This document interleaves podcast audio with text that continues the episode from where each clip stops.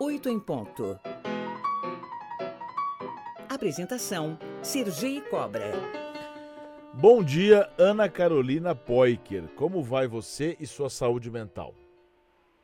Bom dia, uma satisfação falar contigo e com a tua audiência direto aqui do Litoral Gaúcho. Você é psicóloga, CEO do BeTouch, startup de saúde mental. E a gente te chamou e a gente agradece a tua a tua presença aqui no Oito em Ponto para falar sobre justamente sobre esse tema que engloba desde transtornos como dislexia e o autismo até depressão e ansiedade. Esse termo é empregado corretamente pela população, a, a minha cara Ana? A saúde mental é um tema que vem ganhando cada vez mais destaque. Né? Então, muito importante ter um espaço como esse, porque de fato a população ainda tem muitas dúvidas a respeito dos transtornos mentais. Né? Por muito tempo, os transtornos mentais foram confundidos né? aí ao longo da história como uma, como a questão da, da loucura ou da sobrenaturalidade. Né? Para muitos isso era a mesma coisa e hoje se tem uma compreensão muito mais ampla a respeito dos transtornos psiquiátricos, né? Se sabe que a grande maioria dos transtornos psicológicos, psiquiátricos, tem uma base neurobiológica, né? Então não é mimimi, é uma doença como qualquer outra. Existe uma, uma linha tênue que separa um transtorno mental, um, alguma coisa que seja diagnosticável com uma situação mais pontual, como uma depressão, uma, uma ansiedade. É, como é que é feito, como é que é feita essa avaliação? Sim, a avaliação ela, é, ela envolve uh, conhecer a história desse, desse indivíduo, né, desde a sua história uh, familiar, né, para entender se algum familiar já teve uma história, por exemplo, de depressão, ou se tem suicídio na família, uso de drogas, enfim, né? se faz uma avaliação que contempla a história passada, a história atual, para entender se essa pessoa está passando por algum uh, evento vital ou alguma situação que esteja aí elevando o estresse dela e muitas vezes pode ser até um evento positivo.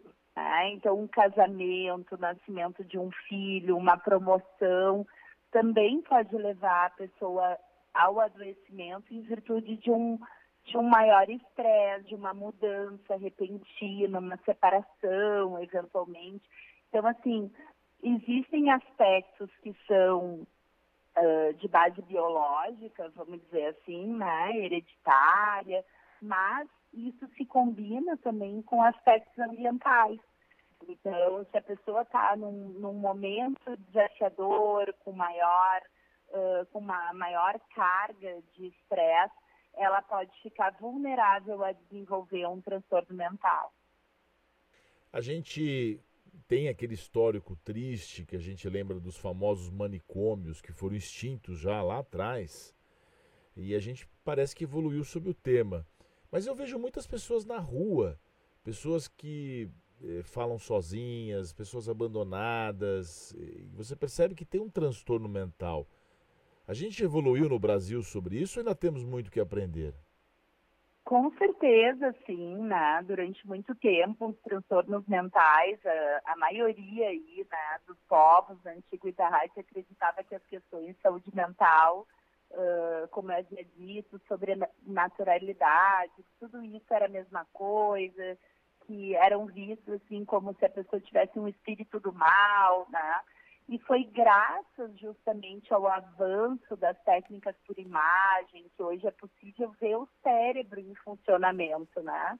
E o avanço também da farmacologia, dos remédios, é que uh, foi possível que essas pessoas pudessem ser reintegradas à sociedade, ter uma vida normal, mesmo tendo um transtorno, uma dificuldade de natureza psicológica, né?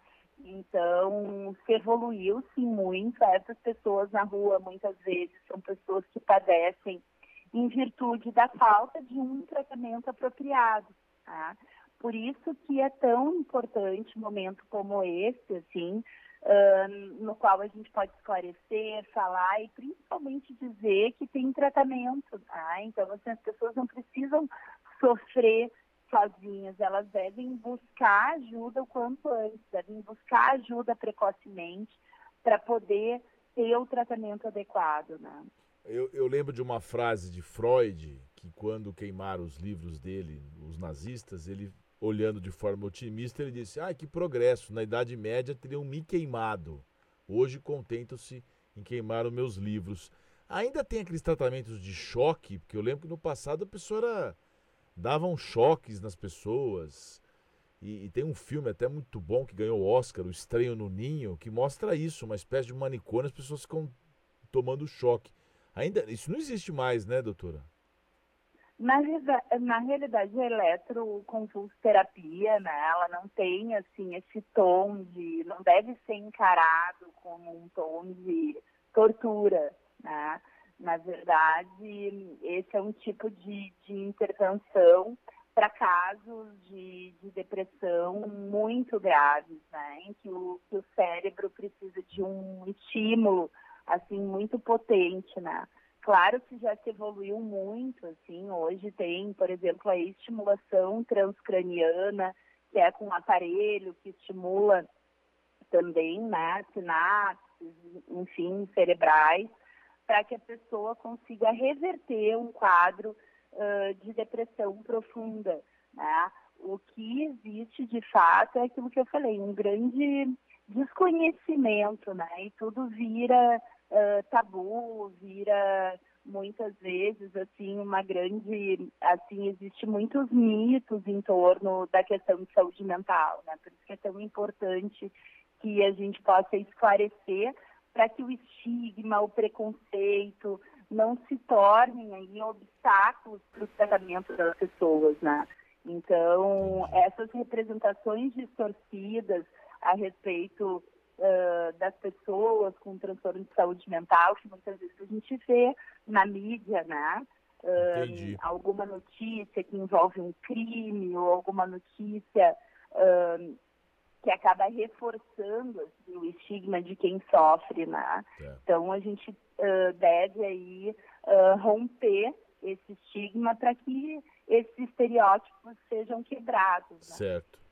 É, eu me baseei aqui na numa fala da Nise da Silveira, que é médica, que é contra esse tratamento, mas você está dizendo que ele existe, né? Mas a, a ela é contra e, e, fez até um filme com a Glória Pérez sobre isso tal.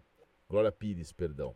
Ah, do, o, doutora, vamos fazer o seguinte: eu tenho aqui um mitos e verdades. Eu vou fazer uma, uma afirmação e você me fala se é verdade ou se é mito e dá uma explicação bem rápida, tipo de 20 segundos, para a gente poder a, a, abordar todos os assuntos do programa. Pode ser? Depressão é genética. Não necessariamente, tá? Pode ter um componente, sim, hereditário, mas eh, ela pode ser causada também por um estresse, por fatores aí uh, ambientais, né? Então, uma pessoa que não tem nenhuma carga genética, vamos dizer assim, e passa por um estresse importante, ela pode vir a desenvolver um quadro depressivo. Medicamentos psiquiátricos viciam? Não, não, não. O que a gente precisa eh, entender é que o medicamento psiquiátrico ele precisa ser prescrito. Então, hoje há um abuso aí de, de medicamentos uh, psiquiátricos, né? E as pessoas acabam usando por conta própria.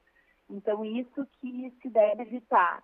Quando ele é prescrito por um psiquiatra, por um médico, ele uh, certamente vai ter os controles necessários para que a pessoa não tenha nenhum efeito adverso. Então, a gente deve pensar que nem o óleo no carro, assim, né? Quando o óleo está baixo, uh, é preciso repor o óleo. Da mesma maneira, a gente pode pensar nos neurotransmissores que diminuem num quadro, assim, de doença mental, psiquiátrico.